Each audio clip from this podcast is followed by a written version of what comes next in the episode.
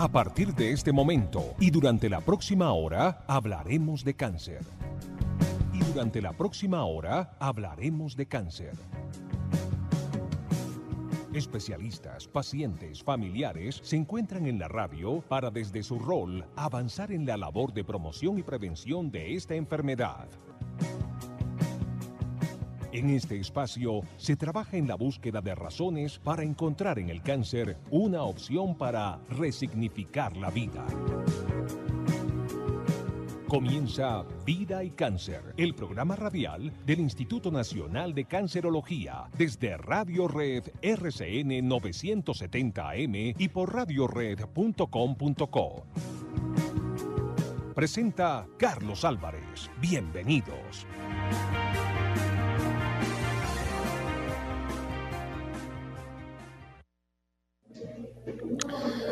Hola, bienvenidos. Gracias por estar con nosotros. Es un gusto poder encontrarnos como cada miércoles para realizar Vida y Cáncer, el programa del Instituto Nacional de Cancerología, que hoy llega con tres fechas de salud que se conmemoran por estos días.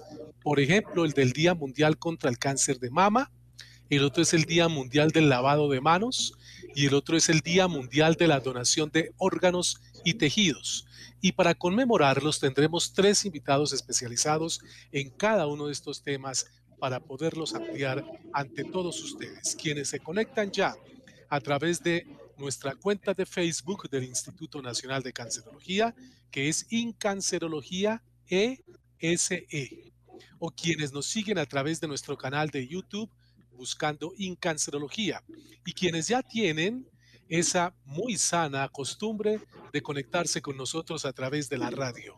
En RCN Radio Red 970 AM para Bogotá, el centro del país, y quienes nos quieran escuchar, quienes nos quieran seguir en cualquier lugar del mundo por radiored.com.co. Desde ya invitamos y las invitamos a que si tienen inquietudes frente a los temas que acabo de plantearles, es el mes de la prevención del cáncer de mama, incluido el día de la lucha contra este tipo de cáncer. Este mes de octubre también es el Día Mundial del Lavado de Manos. Este mes de octubre también es el Día Mundial de la Donación de Órganos y Tejidos. Les decía, Reitero, si tienen inquietudes frente a estos temas, pues no tienen sino que a través de nuestra cuenta de Facebook escribir ahí cuando se conectan el interrogante. Ya mi compañero Camilo Zulaga nos está haciendo el acompañamiento y me va trasladando las preguntas y yo con todo el gusto se las voy formulando a los invitados de acuerdo al tema que tengamos al aire. O nos pueden escribir la inquietud también a través de una línea de WhatsApp que ya en un momentico les voy a decir el número porque lo me cogieron un poco fuera de eh, piso y no lo tengo aquí a la mano. Pero ya les voy a dar el número nos hacen conocer las preguntas y las trasladamos a ellos. Bienvenidos, sin más preámbulo, voy a saludar ya a nuestra primera invitada. Es la cirujana de mama y tejidos blandos del Instituto Nacional de Cancerología, la doctora Sandra Díaz. Muy amable ella, ya ha estado con nosotros en otras temporadas del programa, ayudándonos en esta labor informativa de promoción y prevención alrededor del cáncer y específicamente en su especialidad hablando de cáncer de mama en este caso. Y es que el próximo 19 de octubre se conmemora precisamente el Día Internacional de la Lucha contra el Cáncer del Mama. Un datico para ya entrar con ella. Según la OMS, cada año se diagnostican 1.38 millones de nuevos casos y 458 mil muertes por cáncer de mama. Con la doctora Sandra, en suma, vamos a hablar del cáncer más frecuente que se diagnostica en las mujeres, no solamente en países en desarrollo, sino, como es obvio, también en naciones en subdesarrollo.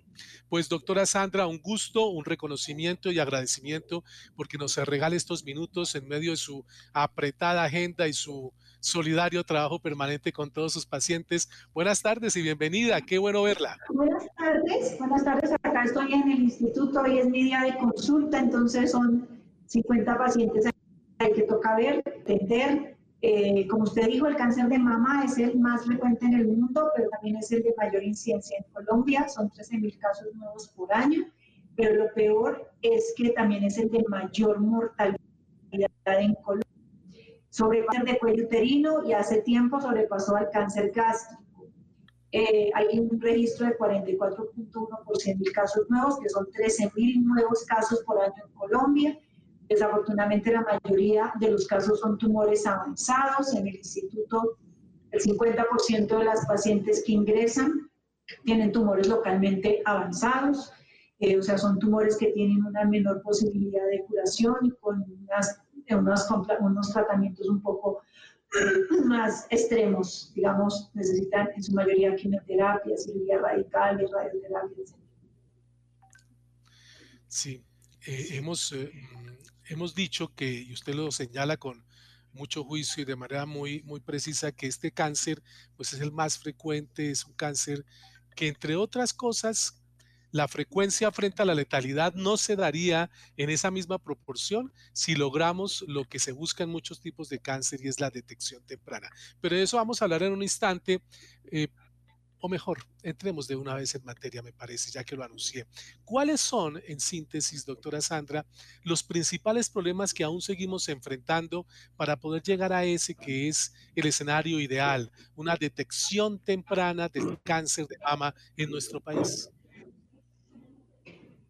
En otros países, como en Estados Unidos, en Inglaterra, especialmente Inglaterra, con programas de tamización muy similares al nuestro, Colombia se divide la detección temprana para mujeres sintomáticas y la tamización para mujeres asintomáticas con mamografía cada dos años a partir de los 50 años de examen clínico anual. Mientras que Inglaterra la disminución de la mortalidad es de manera progresiva, al igual que en Estados Unidos, nosotros no tenemos esas tasas. La mortalidad en Colombia no se ha logrado disminuir y varias son las razones principales. Los pacientes estudian de manera tardía por falta de autocuidado, autoconocimiento, especialmente la gente que es muy humilde, que vive en zonas apartadas, que tiene dificultades en el acceso a los médicos en muchos lugares la paciente tiene dificultades a la toma de exámenes, mamografías diagnósticas, ecografías, lo cual dificulta el diagnóstico temprano de la enfermedad. Las tasas de cobertura de atamización con mamografía, según la encuesta nacional de demografía y salud, están entre el 32 y el 57%. Lo ideal es que las tasas de cobertura sean superiores al 80%, acá son muy bajitas. O sea, los pacientes no tienen realmente acceso a su mamografía de tamización. Recuerden que tamización es para mujeres sin síntomas y detección de mujeres con asociados clínicos. El otro problema grave que vemos, por cual las pegan de manera tardía, y eso se refleja directamente en la mortalidad, es porque las pacientes tienen problemas en el acceso al tratamiento, en el inicio del tratamiento, la oportunidad de iniciar el tratamiento de manera rápida antes de 30 días.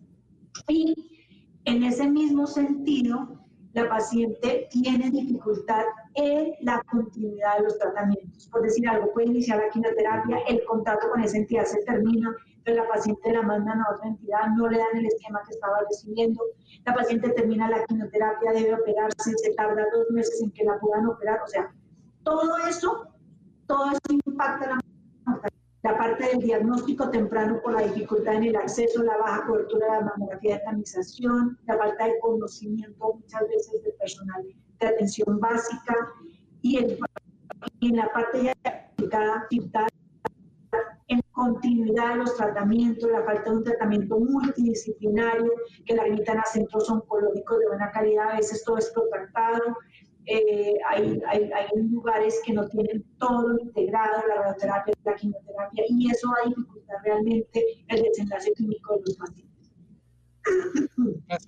Usted ha hecho mucha, eh, mucho énfasis, ha marcado mucho el tema de la tamización con mamografía.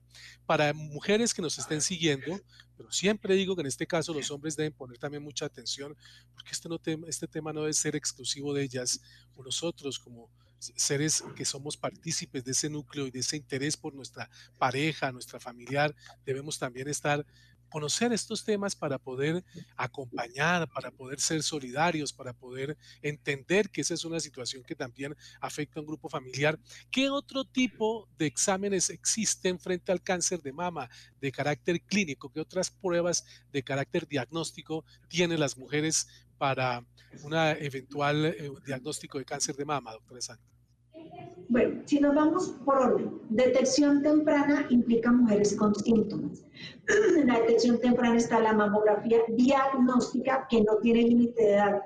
Se prefiere hacer mamografía diagnóstica en mujeres mayores de 35 años porque en mujeres jóvenes la mama es muy densa y el rendimiento de la mamografía es muy bajo. Ecografía mamaria, biopsias, resonancia magnética en casos muy selectos. Eso para mujeres con síntomas o signos clínicos. La tamización, como les dije previamente, aplica para mujeres asintomáticas y la, la, legislación en Colombia dice que examen clínico anual a partir de los 40 años, es decir, la mujer debe consultar a su médico, el médico tiene la obligación de examinarla, tenga o no tenga síntomas mamarios, debe hacerle un examen clínico de la mama y debe ordenarle una mamografía de tamización cuando la paciente no tenga ningún hallazgo anormal examen clínico, pero tenga más de 50 años, lo debe hacer. La mujer tiene que tener derecho a su mamografía de tamización en algo régimen, tanto subsidiado como contributivo. Eh, si la paciente tiene hallazgos positivos en esos exámenes, masa, microclasificaciones, asimetrías, etcétera, debe tener acceso al especialista, acceso a que le ordenen las biopsias, acceso a placas adicionales de mamografía, ecografías complementarias, etc. Tener un diagnóstico de enfermedad benigna o de cáncer. Un, tema, un tema para cierre y de pronto es como para globalizar lo que hemos hablado y que le quede en esta labor de promoción y prevención que hacemos en el programa muy claro seguido, las mujeres eh, sobre todo, pero el público en general, como un pequeño ABC al que quiero eh, remitir la doctora Sandra de lo que debe de lo que debe tener en cuenta una mujer frente a la posibilidad de tener que acceder o ir rápido al médico frente a algún síntoma, alerta más allá de los exámenes en los que usted ha sido muy incisiva y con toda la razón y que, y que pueda ayudar en esa labor conjunta de una detección temprana del cáncer de mama. Es perfecta esa pregunta. Debe, debe con sus mamas hacerse su autoexamen mensual. Las mujeres premenopáusicas, es decir, las que están menstruando, deben examinarse sus mamas ocho días después del periodo menstrual y las posmenopáusicas, o sea, las que ya no tienen ciclo menstrual, el mismo día de cada mes. Deben comparar sus mamas, las mamas son simétricas, las mamas no son lisas sino nodulares. Tienen que evaluar si tienen algún hallazgo diferente entre una mama y la otra, si tienen cambios en la piel como retracciones de la piel, inversión reciente del pezón, áreas de hundimiento en la piel, abultamiento, masas, ganglios axilares, cambios en la forma o tamaño de las mamas. Eso es lo primero, examinarse y conocerse. Si detectan algo, inmediatamente consultar. Deben tener en segundo lugar hábitos de vida saludable. Hábitos de vida saludable es mantener un peso adecuado. A veces es un factor de riesgo para cáncer de mama importante, especialmente en las posmenopáusicas deben comer saludable, mucha verdura, fruta, bajar el consumo de harinas, de azúcares, eh, mejorar el, el, ingesta de verduras, de proteína, de frutas, hacer actividad física como mínimo 30 minutos al día o 4 horas a la semana es lo recomendado, disminuir el consumo de alcohol, el consumo de cigarrillo eh, y cuando detecten alguna normal le realice los exámenes necesarios. La mujer es asintomática, pero tiene 50 años, debe exigir que le realicen su mamografía de tamización y que sea remitida al especialista en los casos sospechosos o casos confirmados. Pues ahí tienen un ABC, un resumen muy claro de lo que la doctora Sandra, nuestra invitada de hoy, está recomendando y está alertando a las mujeres respecto a alertas, señales, síntomas, cosas que se deben tener en cuenta y que urgen una reacción inmediata para visitar a su médico y empezarse a interesar por el tema de salud en relación con una eventualidad, ojalá si no sea, de cáncer de mama. Y hemos tocado el tema hoy porque es el mes de la prevención del cáncer de mama, pero además porque dije al comienzo del programa, el próximo 19, en cinco días, a instancias de la OMS, se está conmemorando el Día Internacional de Lucha contra este tipo de cáncer. Doctora Sandra, muchas gracias por compartir este no, No, no, no, no, ustedes muchas gracias. Es que tengo que ir a trabajar, por eso estoy ahí con el tapabocas y la, y la cara, las lesiones, no, las lesiones son terribles, la lesión del tapabocas es terrible. Cada vez se uno más feo. Pero toda nuestra solidaridad porque sabemos que ustedes están en el primer frente de batalla contra todo este tema de la pandemia, allá en el Instituto con sobrada eh, razón también, así que nuestro, nuestra admiración y agradecimiento por esa entrega. muchas gracias, muchas gracias. Vale, que esté muy bien y un gusto que haya estado con nosotros. Y sé que ha sido un gusto también para nuestras seguidoras en el Facebook Live, en el canal de YouTube y en la radio, el poder encontrarse con esta información de primera mano frente a el cáncer de mama. Nosotros hacemos la primera pausa y al regreso estaremos ya con nuestra siguiente invitada aquí en el programa. Regresamos. El Instituto Nacional de Cancerología ya abrió de nuevo el servicio de citas presenciales para todos sus pacientes. Si tiene programada una cita o control, no tenga temor, asista presencialmente. El Instituto Nacional de Cancerología le brinda toda la seguridad si continúa con el esquema de consulta desde casa, no olvide programar su cita llamando a los teléfonos 018-414-414 o 484-6050. Ah, y recuerde que el Banco de Sangre del INC está siempre disponible para recibir su donación de sangre en la carrera novena número 0073, edificio E, tercer piso, de lunes a viernes de 7 de la mañana a 3 de la tarde y los sábados de 7 de la mañana a 4 de la tarde. En este mismo lugar usted podrá realizar también la donación de plaquetas. Instituto Nacional de Cancerología, por el control del cáncer.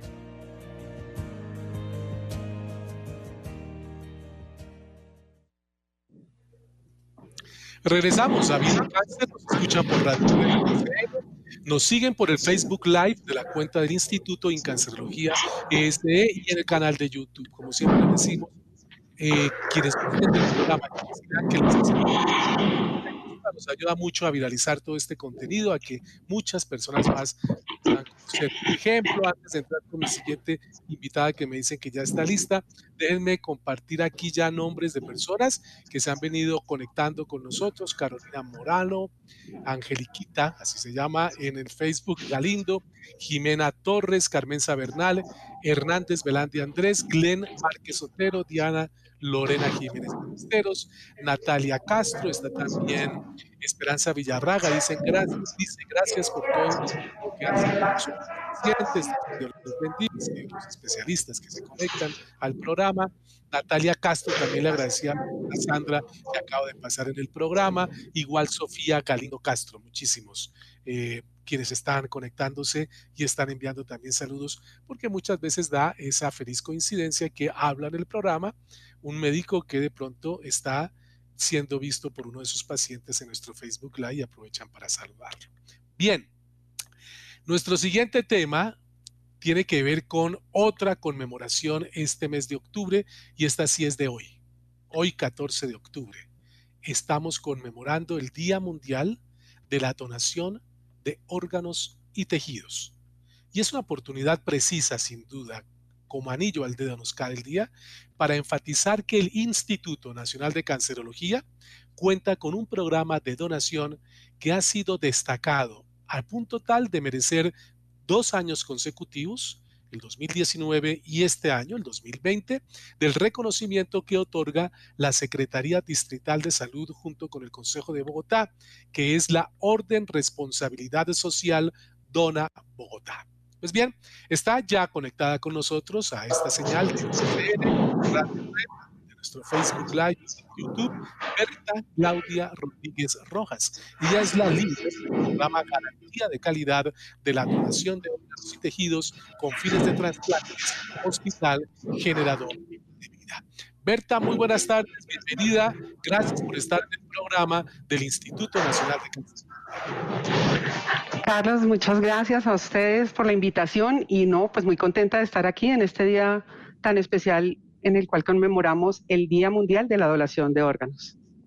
Claro que sí, y esa es la razón por la cual estos minutos se lo dedicamos a tan importante tema que yo creo que ya rebasa el estar diciendo y estar exhortando a que es un acto de solidaridad. Yo creo que es un acto de desprendimiento y de, y de salvación permanente de vidas, lo que se hace cuando hay personas que deciden donar órganos o donar tejidos. Comencemos por una eh, definición exacta, Berta, de qué es eso de donar órganos, por favor.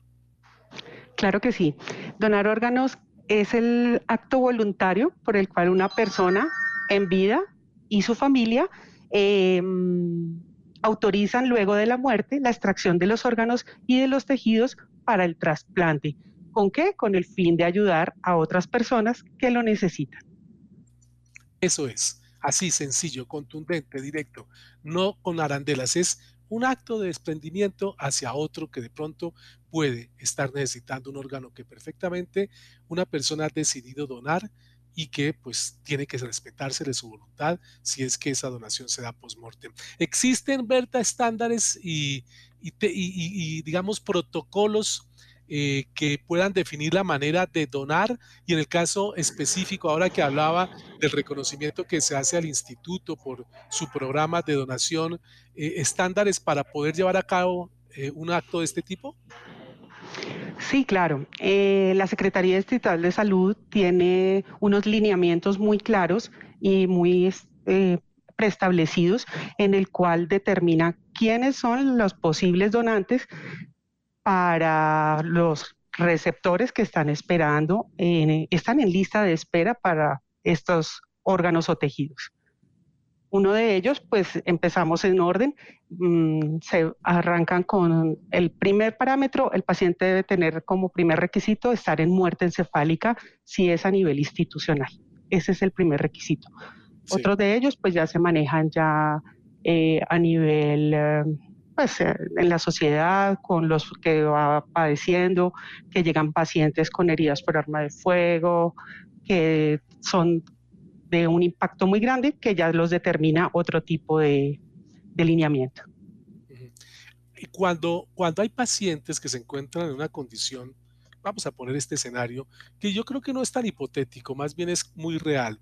Paciente que se encuentra en una situación difícil de sobrevivencia, pero que tiene su capacidad mental, su sentido común, su razonamiento válido para definir qué quiere donar cuando ocurra lo que usted acaba de indicar, que es una situación post-mortem, ¿qué debe hacer? ¿Cómo puede garantizarse él que su decisión, su voluntad de donar sea respetada y se haga realidad?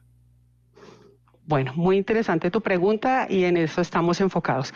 El Instituto Nacional de Cancerología tiene un programa en el cual me encuentro liderando, en el cual eh, buscamos y socializamos a nuestros pacientes y a sus familias el hecho como tal de donar órganos.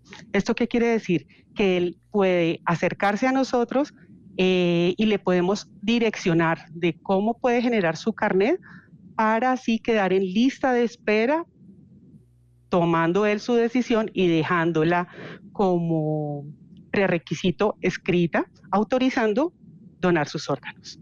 Una vez él autoriza esto, queda en la base de datos del sistema y ya empieza la cadena de, seguimiento que se realiza de acuerdo al momento del deceso. Ese, ese, ese protocolo que, usted, Berta, muy justamente nos indica, eh, logra de pronto aislar una eh, decisión que en contrario pueda adoptar, por ejemplo, un familiar, porque aquí estamos ante esa situación que, que en la donación se habla mucho, y es que yo individualmente lo decido, pero cuando ya no estoy en esta dimensión, mis familiares de pronto dicen, no, yo no quiero que le hagan esto para que le saquen tal órgano y tal, y preferimos que se vaya completo a su destino final, cual sea. Eso que usted acaba de señalar hace que una decisión en contrario que eventualmente pueda tomar su grupo familiar, pues no tenga cabida? Es cierto. Eh, si una persona en vida tomó la decisión, la familia debe respetar ese consentimiento. Es un acto que tomó en conciencia, eh, bajo certificación y queda establecido. Asimismo puede tomar el disentimiento y es que no lo acepta y también lo puede generar. Sí, esto es importante que lo, que lo subrayemos, Berta, porque es un tema que puede estar ocurriendo con alguna asiduidad y la gente tiene que entender que, pues, ah, eh, superando eh, decisiones que pueden estar encuadradas en de criterios religiosos, etcétera, pues ahí está una voluntad que expresa que hay que respetar. ¿Quiénes pueden donar? Con la ley de donación eh, me dicen que todos somos potenciales donantes o, eh, por ejemplo, el carácter de una enfermedad específica o algo puede, eh, puede desencadenar que una persona eventualmente no esté capacitada para donar un órgano. La ley 1805 del 2016 es muy clara y dice que todos somos potencialmente donantes de órganos.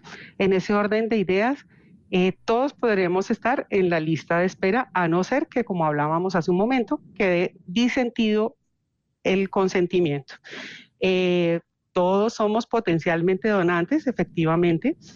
Hay algunas patologías como las nuestras en el instituto que determinan que aún teniendo patología oncológica se pueden donar órganos, como los carcinomas vasocelulares, como algunos cervix in situ, aún así se puede tomar la decisión de, ser donante de órganos.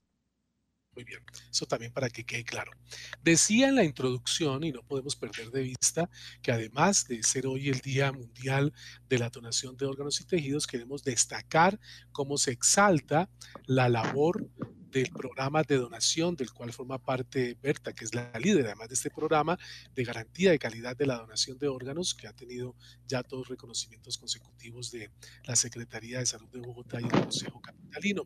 Eso me lleva a preguntar algo que eh, no hago sino tomar de alguien que está siguiendo el programa y me invita a que se lo consulte, Berta, y es si una persona con cáncer puede ser donadora de un órgano o, se tiene en cuenta el tipo de cáncer o los medicamentos o procedimientos a que haya sido sometida, ¿cómo podemos responderle?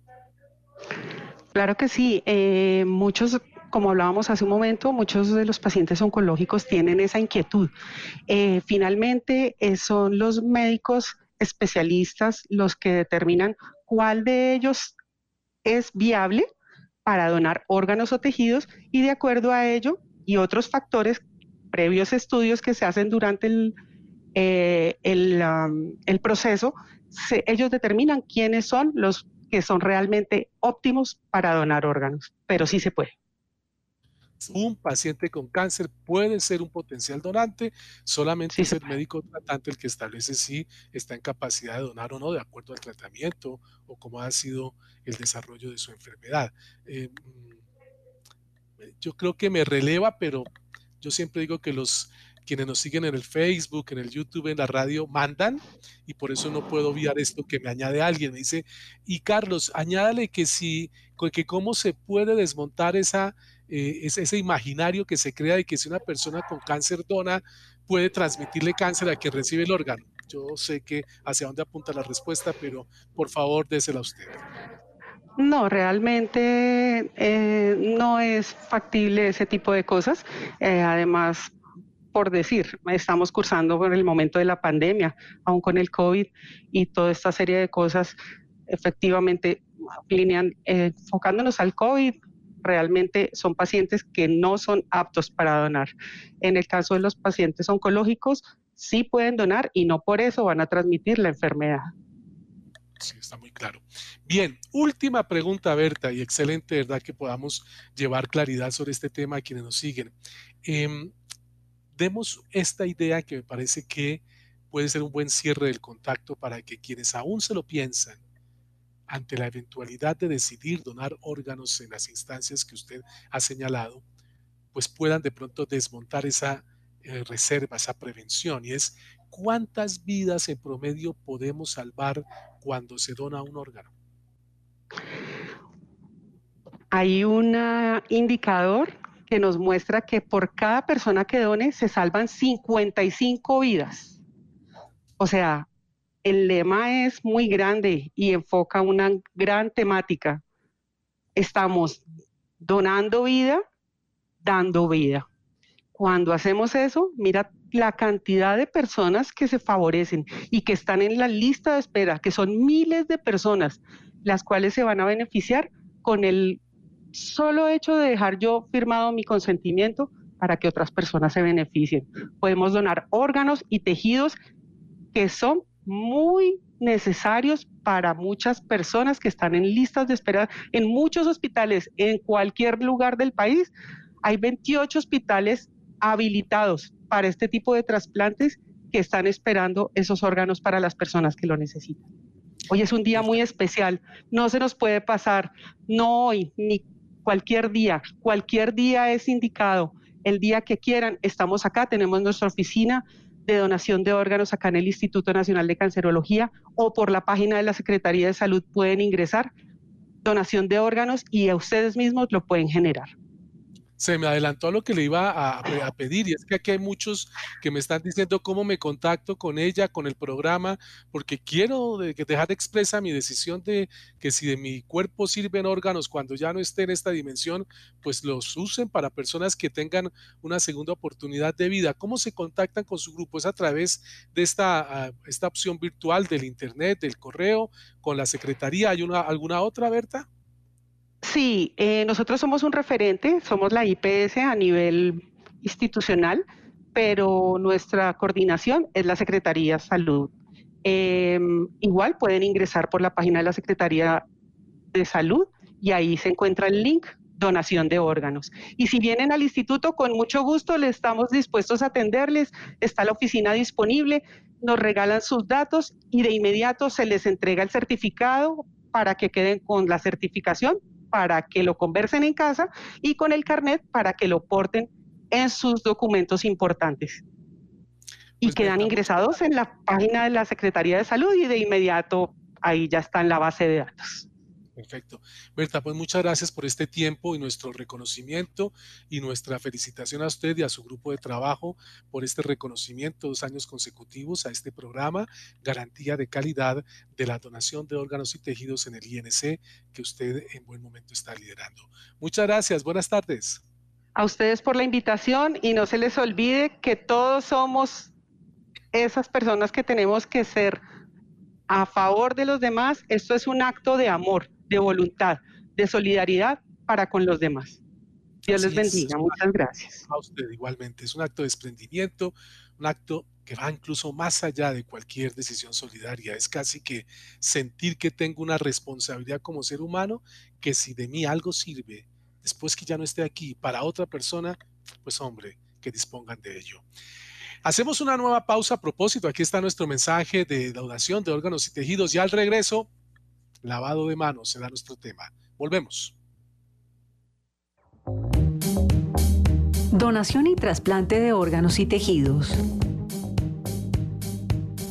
El trasplante de órganos es un tratamiento médico por medio del cual órganos, tejidos y células enfermas son reemplazados por las de un donante. Estos procedimientos ofrecen excelentes resultados en la calidad de vida de las personas, además de prolongarla. Los órganos que se pueden donar son corazón, pulmones, hígado, riñones, intestino, páncreas. Los tejidos que se pueden donar son córneas, piel, huesos, médula ósea, vasos sanguíneos, válvulas cardíacas, cartílagos, tendones, esclera, membrana amniótica. Un solo donante puede beneficiar 55 personas. ¿Cómo puedo ser donante? Lo más importante es que la persona informe a sus familiares la voluntad de ser donante y que los mismos respeten su decisión y la informen en el momento del fallecimiento. El trasplante de órganos y tejidos está incluido en el plan obligatorio de salud. Todos podemos ser potenciales donantes de órganos y tejidos. La donación es desinteresada y altruista ya que por ella no existe remuneración o retribución para el donante o su familia. La donación de órganos hace feliz y devuelve la calidad de vida a miles de personas. Según la ley de trasplantes en Colombia, todos somos considerados donantes si en vida no hemos expresado lo contrario. Al cierre de 2019, en Colombia, 2.833 personas estaban en lista de espera para trasplante. Instituto Nacional de Cancerología, por el control del cáncer. Bueno, pues ahí estaba este interesante mensaje que no hacía sino eh, recopilar y sumar y resumir todo lo que fue nuestra charla con Berta. Ahí me llevo una cifra, 55 personas en promedio pueden salvarse con donar un órgano nada más. ustedes. Bien, nuestro siguiente tema, como lo anuncié, es otro día que estamos celebrando este mes de octubre, que es el día de lavado de manos. Y este sí es mañana. Mañana, 15 de octubre, se celebra el Día Mundial del Lavado de Manos a instancias de la OMS y ya hizo carrera en este programa en tantas temporadas que por fortuna llevamos transmitiendo para ustedes, primero en la radio y ahora extendida a la alternativa del Facebook Live por la cuenta de Facebook del Instituto Incancerología ESE o también nuestro canal YouTube buscándonos como Incancerología, de hablar con nuestra jefe Cielo Almenares, ella es la líder de vigilancia epidemiológica de infecciones y de la estrategia multimodal lavado de manos aquí en el Instituto Nacional de Cancerología. Jefe, qué gusto volver a verla, tenerla con nosotros en el programa. Me encanta que esté bien en medio de toda esta pandemia y ustedes que estando en la primera línea de batalla, ya también en el instituto, pues todos los días le están poniendo el pecho a una situación que no es sencilla. Así que me alegra muchísimo. Un saludo y gracias por estar aquí. Vamos a buscar el sonido de la jefe, porque no la estoy escuchando. De pronto tiene su micrófono. Eh, ya, ya, ahora, sí pueden escucharme. Muy buenas tardes, ya casi. Bueno, Carlos. Sí, rico escucharlos de nuevo y como vemos, eh, la pandemia no ha sido la limitante para que podamos seguir trabajando y seguir socializando en la base de la prevención de infecciones como lo es lavado de manos. Y qué rico poder hablar de la celebración del día de mañana, 15 de octubre, que es el Día Mundial establecido por la OMS para el lavado de manos. Muchas gracias por la invitación, Carlos. No, a usted por aceptarla, como siempre, muy amable con nosotros. Déjeme preguntarle una cosa así. ¿Está transmitiendo desde el instituto usted, sí? Sí, estoy en el instituto. En este momento estamos acá en la biblioteca. Ah, estamos en la biblioteca. Es que se extrañaba que no es el no es el sitio de su oficina, pero vi que ahora sí ya está allá en la biblioteca del, Instituto Nacional de Cancerología. Antes de entrar en materia, cuéntenos un poquito toda esa experiencia que con su grupo de trabajo ha tenido que vivir en estos tiempos de pandemia, de coronavirus, cuando los protocolos se hacen mucho más, yo diría que siempre, pero ahora pues se han evidenciado eh, tan importantes como por ejemplo para enfrentar esto de COVID-19. ¿Cómo ha sido ese trabajo desde el punto de vista humano todos estos meses allá en el instituto, jefe? muy, muy interesante. Yo creo que dentro de todo lo negativo, como fue esta pandemia, hemos tenido cosas positivas y una de ellas fue que el marco de la pandemia COVID nos ayudó a recordar nuevamente que tenemos que volver a cumplir con los protocolos en la prevención de infecciones, tal como el lavado de manos, cumplimiento de la etiqueta respiratoria y mantener el distanciamiento social. Entonces, este, este escenario que se nos presentó nos puso en jaque, pero también nos dio herramientas valiosísimas para poder enfrentar esta situación. Entonces hemos fortalecido nuestros procesos, hemos sensibilizado al personal y creo que al día de hoy tenemos respuestas muy, muy prometedoras en cuanto que va a haber un cambio en la cultura y el comportamiento de las personas encaminadas a la prevención de las infecciones. Sin duda, jefe. Mire, eh, yo creo que lastimosamente tenemos que decirlo, haya sido una pandemia como esta la que nos haya vuelto la mirada hacia un acto tan sencillo, pero tan importante en materia de prevención ante la adquisición de bacterias como es el lavado de manos. Eh, ¿Qué tiene preparado el instituto para celebrar mañana este Día Mundial de Lavado de Manos en el marco de esta prevención de enfermedades como el SARS-CoV-2, jefe? Mira, venimos trabajando desde que inició la pandemia sin saber que se nos venía una pandemia encima. Eh, estábamos utilizando herramientas tecnológicas como las TIC para volver a la gente más sensibles porque de verdad el tiempo y la, y, la eh, cercanía de las personas no nos permitía hacerlo. Entonces, como ya te lo dije, veníamos trabajando y lo que se tiene preparado es utilizar y fortalecer estas herramientas virtuales para hacer la participación colectiva, no importa dónde estés, y podernos unir al lema que higiene de manos es para todo. No importan los límites, no importa las distancias, no importa que no estés aquí, pero tenemos que aprender y trabajar juntos. Entonces tenemos muchas actividades ya programadas como un virgo virtual, nube eh, de palabras, todo por medio de, de, todas estas herramientas que hoy por hoy se convirtieron en una de las eh, piezas claves para poder mantenernos en comunicación permanente. Entonces, también ahorita en estos momentos, señor, nos estamos haciendo unas capacitaciones. Eh, sí, a eso iba hablemos un poco de eso, de las estrategias ya in situ, de esas capacitaciones, de cómo se está trabajando intrahospitalariamente ahí en el instituto, en un tema que bien lo dice usted, esto no es de ahora, porque soy testigo que es, un, trabajo permanente de educación al paciente, también al cuidador, para que pueda transmitir toda esta información incluso fuera del instituto, al escenario de su hogar, de su casa. Sí, mira, eh, a pesar de esto, hay algunas que cumpliendo con las normas institucionales se están haciendo de manera presencial. En estos momentos, desde hoy ya se empezó a celebrar y estamos con todos los grupos de soporte hotelero aquí al lado de donde estoy emitiendo con ustedes. Estamos ya trabajando con los grupos de soporte hotelero, haciendo las eh, estrategias educativas. Eh, ha sido muy rico, ya llevamos dos grupos capacitados, nos queda el grupo de la tarde entonces también está la otra parte que mañana se seguirá trabajando hasta el día viernes haciendo las encuestas, las participaciones de manera virtual en la medida que se vaya a poder hacerlo.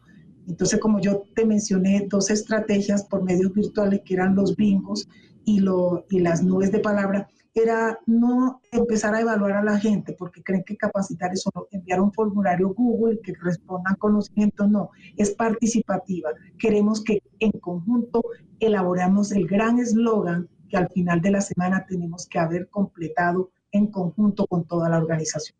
Esa es una de las grandes estrategias que se tiene para estos días. Bueno, hay un, hay un lema que es el de higiene de manos para todos. Es el eslogan oficial a propósito de esta celebración. ¿Cómo se articula ese eslogan con todo lo que permanentemente se hace, no solamente en el instituto, ahora nos toca hablar del país y el mundo, porque eh, si, si digo, digo, yo, y no sé qué reflexión le pueda generar a usted este comentario, si esto que nos está ocurriendo no nos vuelve obsesivos, que no es obsesión, es simplemente hacerlo como como se merece en el lavado de manos permanente, yo no creo que otra razón pueda obligarnos a adoptar ese protocolo de higiene personal de jefe.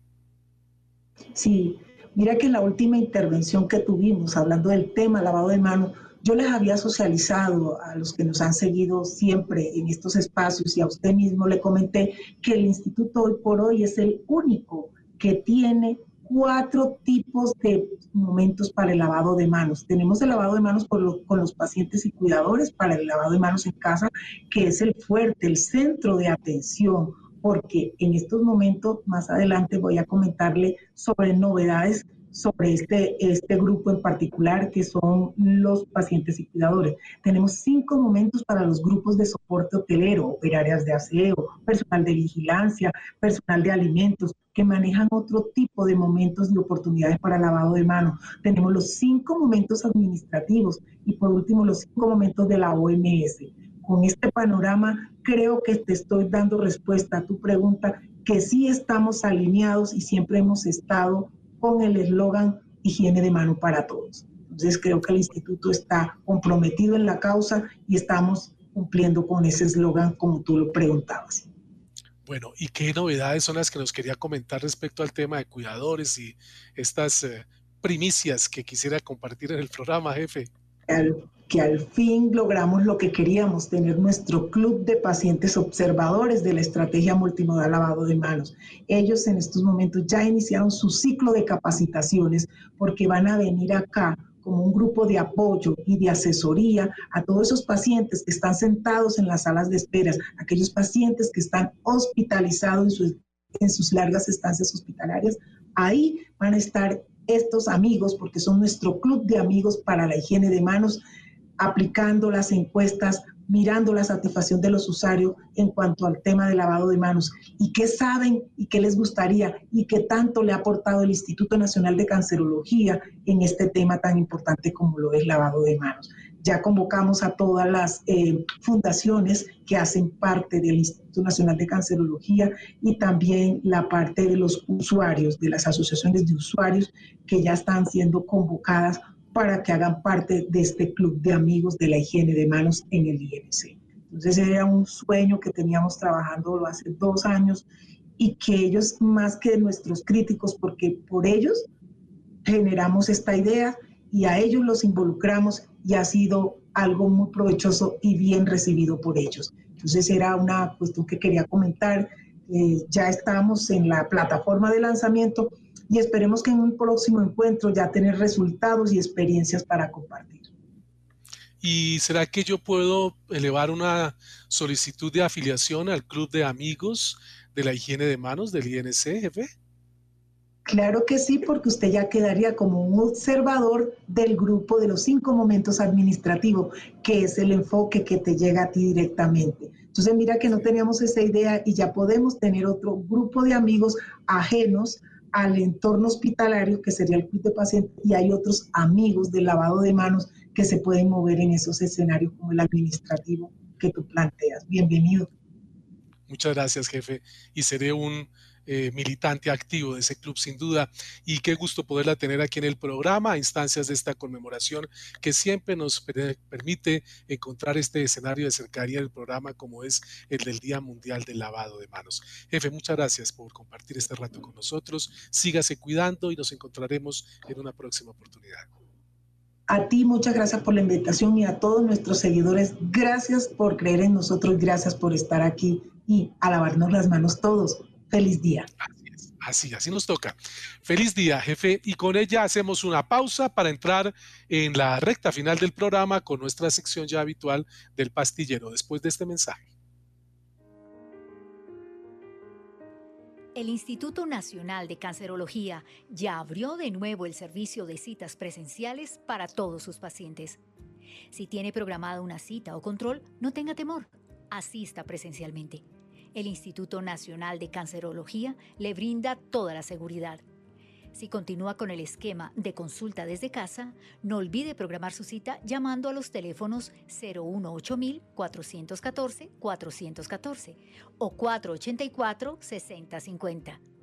Ah, y recuerde que el Banco de Sangre del INC está siempre disponible para recibir su donación de sangre en la carrera novena número 0073 edificio E, tercer piso, de lunes a viernes de 7 de la mañana a 3 de la tarde y los sábados de 7 de la mañana a 4 de la tarde. En este mismo lugar usted podrá realizar también la donación de plaquetas.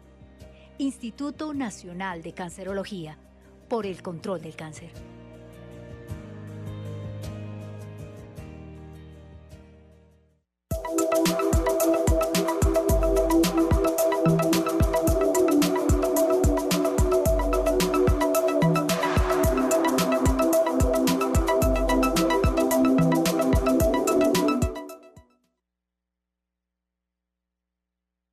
De conectarnos con nuestro grupo de químicos farmacéuticos del Instituto Nacional de Cancerología. Y hoy tenemos a nuestro buen amigo Wilser Medina, que es integrante de este grupo, para realizar esta sección de cierre del programa con un tema muy interesante. Hola Wilser, muy buenas tardes, bienvenido, gracias por estar en nuestro programa. Buenas tardes Carlos, buenas tardes a todos los oyentes Bueno, ¿hoy lo, sorprendimos en su casa o es que me parece, Wilson? Hoy, hoy estoy trabajando teletrabajo. Hoy está en teletrabajo nuestro químico farmacéutico. Muy bien, Wilson También tenemos algunas actividades que se pueden realizar desde el hogar. Claro que sí, sin duda, y es una manera también de contribuir en la medida en que se pueda realizar este trabajo o este teletrabajo, pues eh, sin duda se está ayudando también a, a minorar la posibilidad de la velocidad del contagio. Bueno, Wilson, cuando comenzamos el programa generamos expectativa al anunciar nuestra sección del pastillero, hablando de las recientes alertas que ha emitido el INVIMA sobre sustancias fraudulentas supuestamente para curar el COVID. Es que en esto hay de todo. Por eso quiero formularle tres preguntas muy, muy concretas, eh, Wilson, que le lleven información clara a quienes nos siguen. Eh, ¿Qué se puede considerar como un producto fraudulento específicamente, Wilson? Bueno, para, pues nuestra, agencia, regulatoria, de medicamentos, el INVIMA, pues tiene una forma de clasificar este tipo de productos y más allá en, en resumido, es aquel producto que no tiene un registro sanitario, que no ofrece garantía en los criterios de calidad, seguridad y, y eficacia. Entonces, ese producto que entra al país sin, este, sin, sin, sin ser sometido a, a, ante el INVIMA para ser revisado esta, estas cualidades que dice tener, se considera fraudulento. Entonces, cualquier producto que no, no, sea, no tenga un registro INVIMA y ofrezca, eh, llamémoslo así, eh, mm, eh, actividad como para prevenir, tratar o mitigar el COVID-19, pues lo tenemos que considerar como fraudulento en este momento. Ahí está claro. Mientras un producto no tenga esa autorización INVIMA, ese producto no es comercializable y no da ningún tipo de garantía frente a lo que dice ofrecer en materia de salud. Ahora bien, Wilson, ¿cuáles son específicamente esos productos fraudulentos que se han podido identificar que están ahora circulando en el mercado frente al COVID?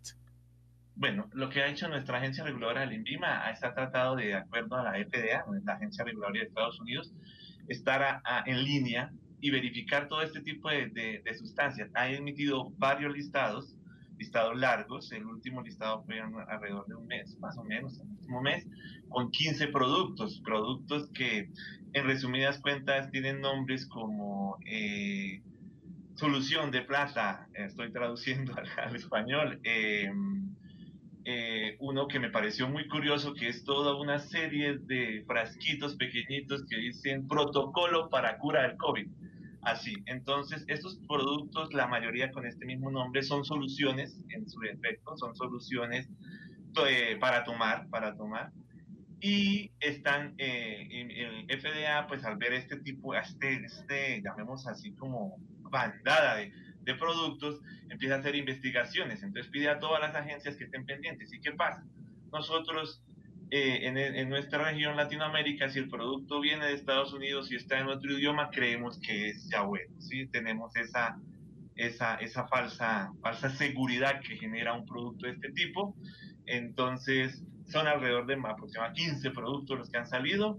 Entonces, la, la recomendación y la, el llamado del Grupo de Farmacovigilancia del Instituto Nacional de Cancerología es estar atentos a, a, a estos, llamémoslos así, vendedores o, o personas que nos ofrezcan este tipo de productos a estar atentos, a no seguir indicación, no seguir este tipo de indicaciones y si tienen algunas dudas, pues a comunicarnos, ¿no? Wilser, para cerrar, ¿cómo puede una persona identificar esos productos fraudulentos? Yo creo que es una manera importante de cerrar este diálogo para que la gente se vaya alerta y tenga el ojo abierto y el oído despierto a no dejarse engañar por esos mercaderes de ilusiones vendiendo productos supuestamente para curar eh, la COVID-19. Sí, tenemos que tener en cuenta que esto también tiene un marketing. Estos productos se diseñan de una forma llamativa. Algunos son de color plateado, en frascos negros que hacen al, ojo ver como es una falsa seguridad, lo que yo digo. Entonces, lo más importante de estos productos es revisar la parte inferior, donde está toda la leyenda que deben tener por, eh, por eh, por reglamento, tú puedes compararlo con un producto que tenga un registro INVIMA y te vas a dar cuenta de diferencias. Lo primero, si no tiene un registro INVIMA, si no tiene ese, un numerito que consta de una letra M y un año de, expedición, por favor, ya, ya estás en alerta. Entonces, esos productos, como sigo diciendo, son muy llamativos, muy, muy, eh, exacerban las calidades que tienen. Eh, a veces tienen em, eh, leyendas, leyendas de curar, leyendas, más que todo curar. Entonces, estas leyendas no son, no son legales. Usted sabe que si dices algo en el producto tienes que demostrarlo.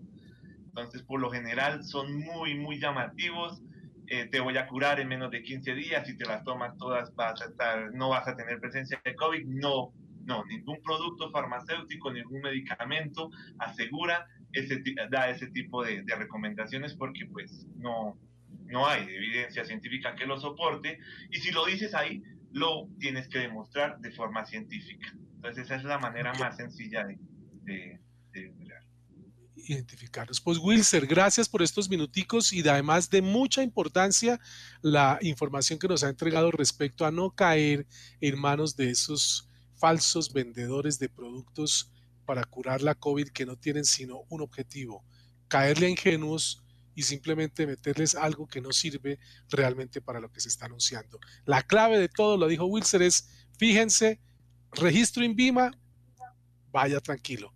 No registro INVIMA, ya ahí no hay ningún tipo de seguridad frente a ese producto que como dice Wilson nos lo venden y nos lo tratan de meter por los ojos con eh, anuncios y colores llamativos y, que hacen que de pronto nos venzamos frente a la inquietud de poderlo comprar. Wilson, gracias, sígase cuidando y nos seguimos encontrando aquí en el Pastillo en futuras emisiones. Hasta luego. Listo, gracias por la invitación. Hasta luego. muy bien. Bueno, nosotros vamos ya de inmediato a nuestra invitación permanente a donar sangre, así como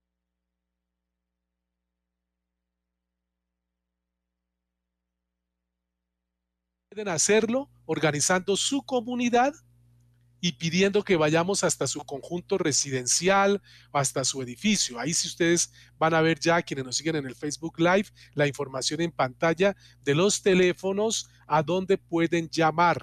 ¿De acuerdo? Hay unos teléfonos ahí que encontramos. Yo los voy a ir informando mientras me dejan ver en pantalla esos números. Son el 315, 315, 311 9012 y el 311 214-007. A ver si pudiéramos eh, ponchar la imagen de las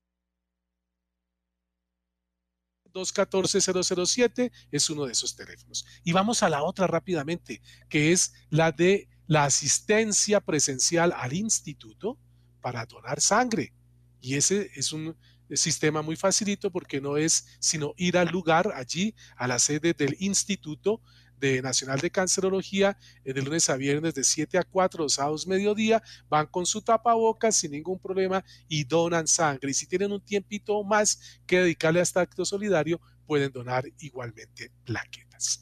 Bueno, con esto les agradecemos estado, eh, ahí tenemos la información de, la, de, la, donación, que han estado con nosotros en este programa en el día de hoy. No me queda sino agradecerles. Recuerden, un me gusta en nuestro Facebook o en el YouTube nos ayuda a viralizar todo este contenido, así que háganlo si les ha gustado lo que han encontrado aquí en información. Y el próximo miércoles nos encontramos de nuevo. Hasta dentro de ocho días. Gracias. Buenas tardes. Aquí finaliza Vida y Cáncer